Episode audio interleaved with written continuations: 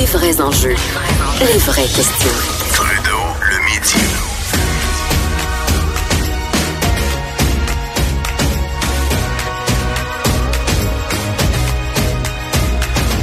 Cube Radio. Denis Angers qui est en studio avec moi, notre historien. Comment ça va, Denis? Ben, ça va bien. On est, on est changement. On est mardi plutôt que mercredi. Ben c'est oui. toujours un plaisir d'être ben avec oui, vous. parce que et hier, les quand j'ai quand j'ai vu cette, euh, Ah. cette tragédie-là, je me suis dit, il faut absolument que Denis Angers vienne nous raconter euh, Notre-Dame de Paris. Là, depuis hier, tu sais, bon, on envoie des fois des des, euh, des historiens qui viennent nous parler, mais souvent le, le format est assez restreint. Ils ont Ouais. quelques minutes, quelques minutes. Nous, on prend le temps de bien faire les choses. On et va je remonter. veux que tu nous racontes Notre-Dame de Paris. Ça vient d'où? Son histoire, sa richesse? Ça te va laisse la place, mon cher. presque 1000 ans, quasiment. Hein? On parle de 1167. C'est incroyable. C'est pas d'hier, ça. Notre-Dame de Paris, quelle affaire, hein? parce que de toutes les cathédrales que l'on connaisse dans le monde, je vous dirais que c'est celle qui est la plus aimée, la plus appréciée, l'héritage notamment de Victor Hugo qui a écrit le grand roman historique Notre-Dame de Paris. On a, on a lu, on a partagé les aventures de Frollo, de la belle Esmeralda, Pierre Gringoire et le capitaine des gardes et archers du roi qui s'appelait euh, Phébus. Euh, D'ailleurs, au Québec, ben, on a une comment dire, un lien assez particulier, parce que ce que fait Plamondon, notamment en termes d'opéra rock sur Notre-Dame de Paris, ben, ça nous a permis de se réapproprier tous ces personnages, et évidemment, le plus important, le bossu de Notre-Dame, Quasimodo. Mais revenons au départ. Donc, la cathédrale Notre-Dame de Paris, la première pierre, elle est déposée au sol en 1167. C'est pas hier, ça, Jonathan, hein, ça fait pas mal de temps. Et c'est pas la première des grandes capitales, des grandes cathédrales qui vont être construites, notamment dans le nord de la France. Il va y avoir un mouvement où là, chaque ville qui fait de l'argent, qui est commerçante, qui a des revenus, euh, les gens qui ont lu, par exemple, les Piliers de la Terre de Ken euh, vont revoir un peu l'épopée des constructeurs de cathédrales. Vous avez une cathédrale, vous avez des reliques précieuses, on attire les pèlerins, on attire le commerce, le pouvoir et l'argent. Vous savez, c'est le symbole d'une ville prospère. Donc, les grandes villes du nord de la France, Reims, Amiens, Arras, Cambrai vont construire des cathédrales dans un nouveau style, nouveau modèle qu'on appelle le style gothique. Ça n'a rien à voir avec les Goths. Les Goths, on sait, ce sont des barbares qui ont envahi l'Empire romain au 5e, 6e siècle. On se demande pourquoi on a appelé ça le style gothique. Mais je vais vous donner la réponse ce matin, ce midi. Euh, c'est après, lors de la Renaissance italienne.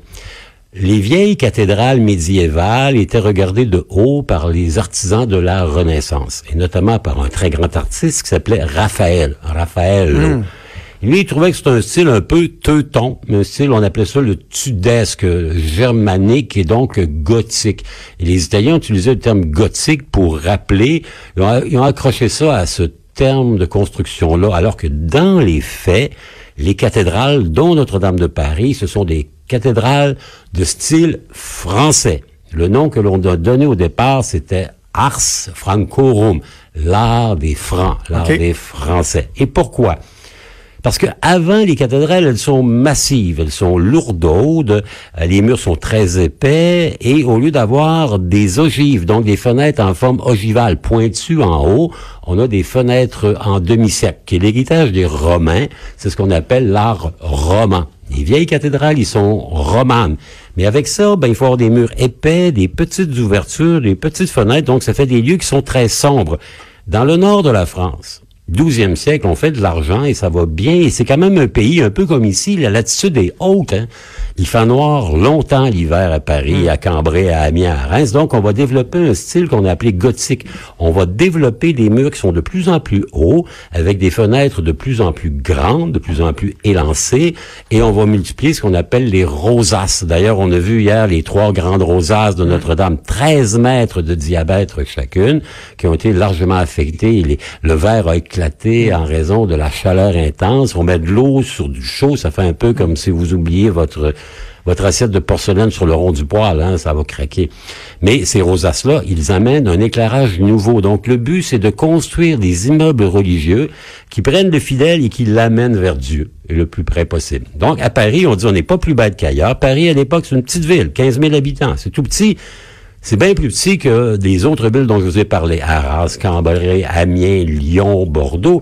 Mais il y a une grande différence. C'est là que le roi des Francs, le roi de France, a établi son siège social d'une certaine manière.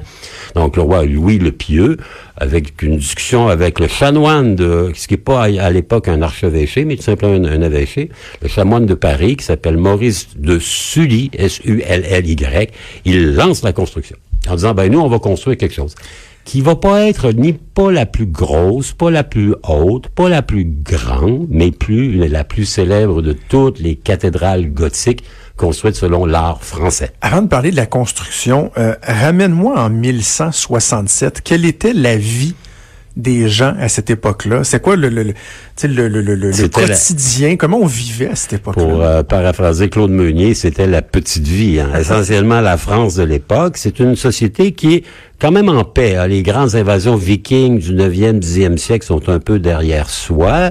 Les Normands au nord sont tellement occupés à occuper l'Angleterre qu'ils s'occupent pas beaucoup de cette zone-là. Donc, on est dans l'île de France, qui est le cœur du royaume de France.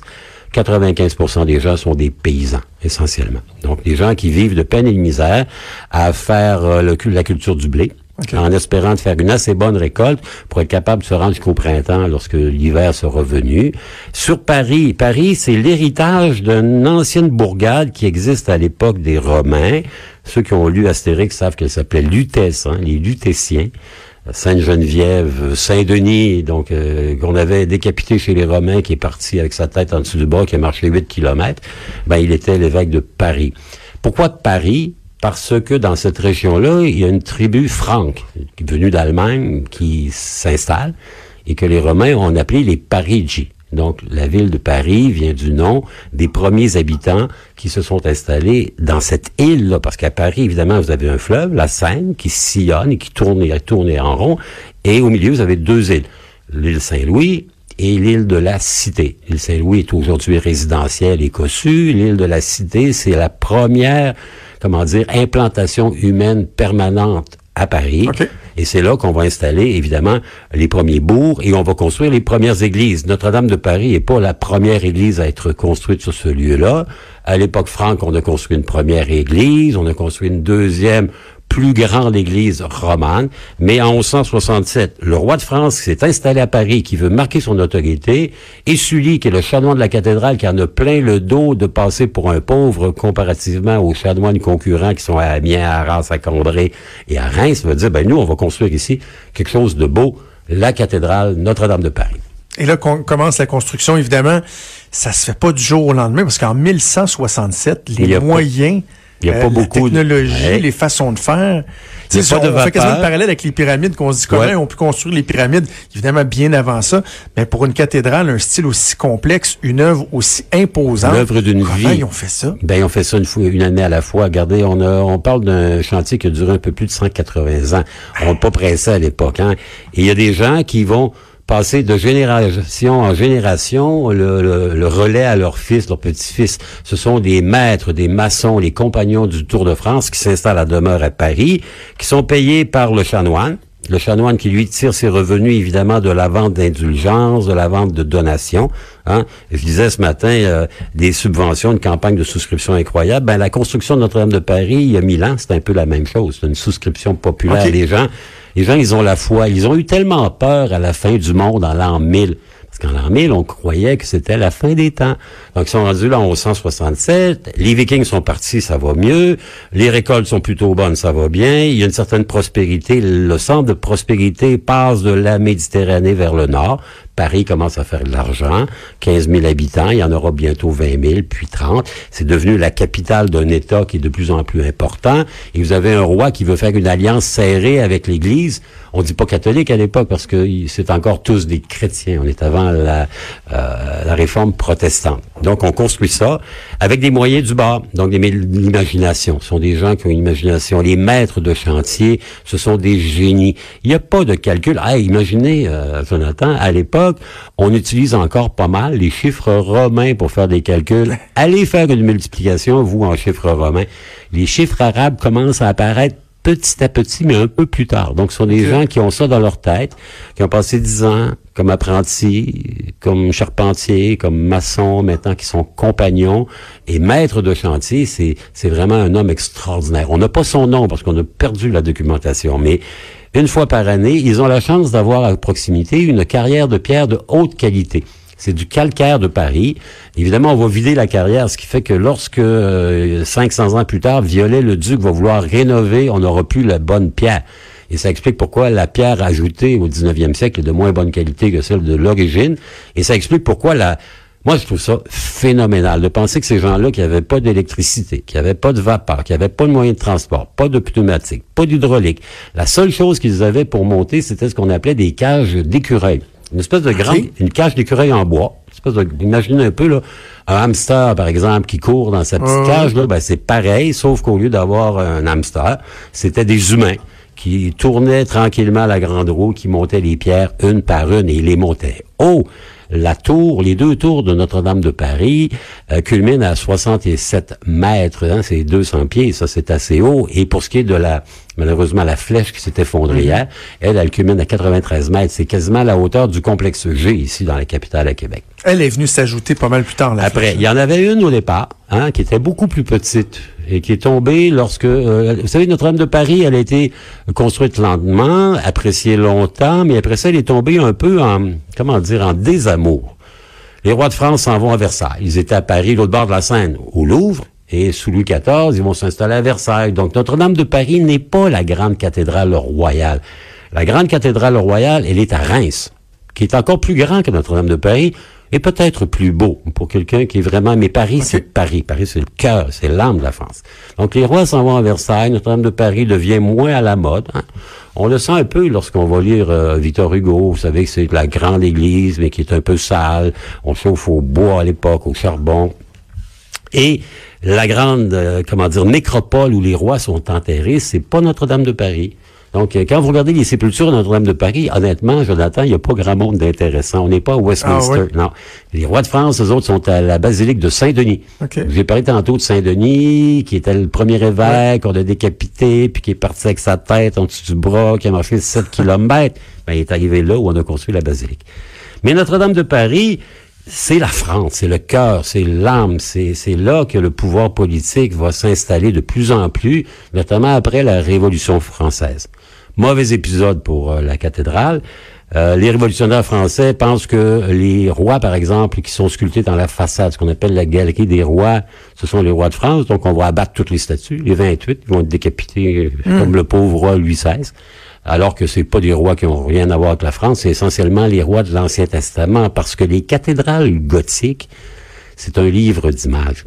C'est un livre d'histoire. Les grands portails à l'entrée, celui de Paris, par exemple, s'appelle le Jugement dernier, devant l'entrée principale. À l'époque, les sculpteurs, ils ont fait une multitude de personnages qui représentent des grands événements liés au Testament, soit l'Ancien Testament, soit le Nouveau Testament. En haut, la galerie des rois, ce sont les rois de l'Ancien Testament. Les portails racontent des épisodes de la, euh, comment dire, de la doctrine chrétienne, et ils sont utilisés essentiellement comme des tableaux dans des salles de cours. Et d'ailleurs, à l'époque, toutes les cathédrales gothiques, euh, les statues sont peintes. Ils sont polychromes. Ils sont de plusieurs couleurs. C'est très beau. Donc, vous avez un Saül, David, euh, Abraham. Et là, ben évidemment, dans l'enseignement de la catéchèse, on vous montre à l'extérieur que ben l'Ancien Testament, c'était comme si. Imaginez, les gens ne lisent pas à l'époque. Ils sont pas, ils sont pas instruits. L'enseignement se fait beaucoup Exactement, par ça. exactement. La cathédrale devient un peu un espèce de spectacle en plein air où on raconte l'histoire religieuse. Essentiellement, c'est religieux. Donc, durant la Révolution française, ensuite, ben, on va abattre les statues, on va démolir ça, on va transformer ça en entrepôt. Les grandes cathédrales vont devenir dans certains cas, un entrepôt pour le grain, dans d'autres cas, des écuries, etc., parce que les révolutionnaires euh, rompent avec l'Église, parce qu'ils disent l'Église est alliée au roi, et ce Ben oui. sont des ennemis, donc on va les abattre, et on va envisager d'ailleurs de détruire des C'est grandes ça, j'allais dire. Il y a- dû avoir une crainte que carrément on décide de raser ça parce qu'on voulait euh, Donc, éliminer tout ce qui était associé à facile la de passer. monarchie. la- D'ailleurs, la- la- on, l'a fait. Deux grandes cathédrales ont- ont- sont tombées sous le pic des démolisseurs. La grande cathédrale de Arras, dans le nord, et la grande cathédrale de Cambrai, dans le nord exactement, qui ont été démolies à la suite des ravages faits par les révolutionnaires. Il va falloir que quelqu'un intervienne et dise, bon, c'est assez. Et c'est toujours, bon, dans l'histoire de France du, de cette époque-là, c'est pas mal tout le temps la même personne qui intervient, l'empereur Napoléon. Donc, il arrive En Napoléon. as-tu fait des affaires, lui? Incroyable. Incroyable. Non seulement c'est un assez bon général, mais c'est un assez bon organisateur d'à peu près tout. hein. On lui doit le code civil, le code Napoléon, on lui doit l'organisation de la France, les préfectures, c'est lui. Et il va se faire cou- couronner, lui. Empereur des Français, en 1804, euh, à la cathédrale Notre-Dame de Paris. Et on pense que c'est à ce moment-là que la cathédrale Notre-Dame de Paris devient, et passez mon, et excusez mon latin, la prima inter pares, la première d'entre ses pairs. Donc, c'est à ce moment-là qu'il y a une espèce de, de, de pivotement. Reims avait été la grande cath- cathédrale royale. Notre-Dame devient la cathédrale impériale. Et pour les gens qui auront la chance peut-être un jour d'aller au Louvre, il y a un grand tableau du peintre David qui présente le couronnement de l'empereur Napoléon. Napoléon, il se prenait pas pour de, comment dire, une petite poignée de change. Euh, il a décidé de se faire couronner par le pape. Ben, le pape est à Rome. Il a dit, pape, tu t'en viens, tu t'en viens à Paris. Fait que, euh, pauvre pape qui avait le nom prédestiné de Pi 7. Honnêtement, c'est ça. Il s'appelait, il apparaît Pi 6, Pi 8, Euh, Pi Pi 7, sept. pauvre lui. Il est arrivé là, puis Napoléon l'a assis, puis il a dit, bon, ben, OK, on fait le couronnement. Et quand le moment est venu de mettre sur sa tête euh, la couronne, qui était la couronne, présumément, de Charlemagne, du non non pape là, je m'en occupe moi-même, donc il s'est auto-couronné euh, pape. Ben, euh, donc. Ben oui, en, en présence de sa mère, de sa femme, de ses frères, sa famille. Sa mère qui avait dit après, elle venait elle de Corse, hein, et la Corse avait été longtemps un protectorat génois, donc italien, et elle, elle parlait français avec un gros accent italien, un gros accent italien. Passez-moi la, la liaison mal à propos. Elle avait dit pour vous que ça dure en parlant du couronnement de son fils. Donc, 1804. Mais après ça, vous savez, Napoléon a marqué ça, les rois reviennent après la chute de l'Empire de Napoléon, Notre-Dame a été ravagée par les révolutionnaires, Euh, elle tombe en désaffection. Et à ce moment-là, un peu partout en France, on va commencer à envisager, ben, il faut démolir, t'as plus besoin de ça, c'est plus à la mode, c'est gothique, c'est vieux, c'est ancien. Et ça nous ramène au début de notre propos. Ben oui. 1831. Victor Hugo. Victor Hugo va écrire un immense roman historique qui va avoir un immense succès, Notre-Dame de Paris. Et dans Notre-Dame de Paris, il va poser, affirmer, réclamer, insister pour que on redonne vie à ce monument qui est l'âme du peuple de Paris. Et le roi de France, à ce moment-là, qui s'appelle Louis-Philippe, est pas insensible, et c'est quelqu'un qui est un peu libéral, qui veut se faire aimer. Il va faire un grand concours d'architecture. Un architecte qui s'appelle Violet le Duc. Beau grand nom. Violet trait d'union, le trait d'union Duc va gagner le concours et il va lancer un grand, grand programme de restauration. 1845-1855. Ça va coûter la peau des dents.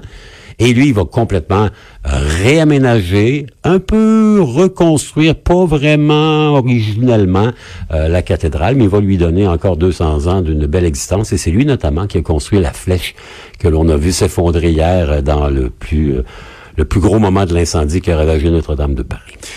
C'est assez incroyable de penser qu'un auteur a eu un impact aussi significatif C'est incroyable. Sur l'histoire, sur, euh, sur l'avenir de, d'un monument comme Mais C'était celui-là. pas rien, Victor Hugo, hein, c'est l'auteur des Misérables, Notre-Dame de Paris.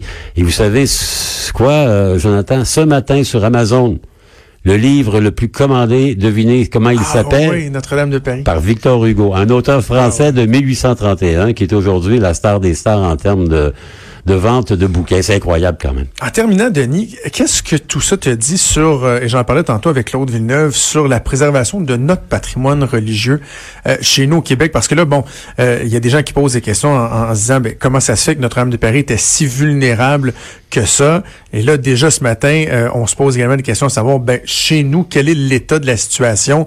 Euh, on a des, des, des œuvres qui sont pratiquement laissées à l'abandon. Tout à fait. Euh, il y a- il y a- Des grands monastères, de grandes églises. Regardez, prenez que l'église Saint-Jean-Baptiste, ici à Québec, est une grande église. À Montréal aussi, il y a plein, il y a plein de grands immeubles. On l'a vu à Drummondville récemment.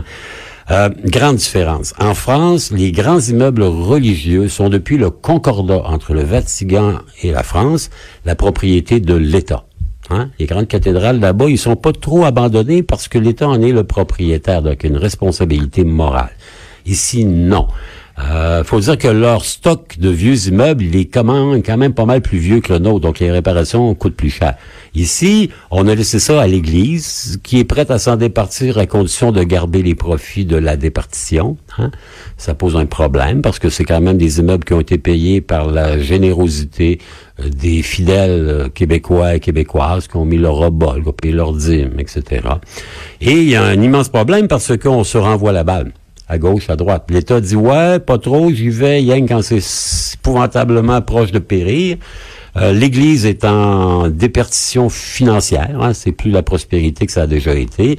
Donc il y a une espèce de zone d'ombre qui me fait redouter le pire parce que c'est évidemment pas des propriétés qui vont rajeunir. Donc plus on attend, moins on intervient, moins on, soit, moins on est capable d'affecter des fonds à la préservation de notre c'est notre héritage, hein, c'est notre histoire, c'était nos, ce sont nos châteaux à nous. Vous savez, les pauvres Canadiens du temps, ils n'avaient pas l'argent, eux autres, pour construire des trucs euh, faramineux, mais au 18e, au 19e, au début du 20e siècle, leurs églises paroissiales, c'était leur château, c'était leur palais, et c'est probablement ce qu'ils ont laissé de plus beau et de plus achevé. Et de voir ça un peu s'étioler tous les jours, parce que tant au gouvernement, bon, le gouvernement fédéral fait rien, ça lave les mains. Euh, au nom du principe, bon, on, sépare l'État de l'Église. Moi, je pense que c'est même pas une question d'Église ou d'État, c'est une question de patrimoine et de legs culturel. Hein. Il faut faire une dissociation entre les deux. Le gouvernement du Québec a toujours été très timide à intervenir parce qu'il sait très bien que le jour où il dit oui à un endroit, il va avoir 40 autres demandes ailleurs. Ah. Mais il est grandement temps que plutôt que d'écrire un papier avec une politique du patrimoine, ben on mette nos culottes puis qu'avant qu'il arrive des affaires comme à Paris, on soit capable d'au moins garantir la préservation de nos eaux, nos grandes œuvres religieuses. C'était passionnant, comme toujours. Merci pour ce beau grand tour, euh, Denis. Ben, comme disait Quasimodo, la meilleure la semaine prochaine. Oui, et on s'en reparle le mercredi. C'était Denis Anger, notre historien. Bougez pas, on revient. le midi.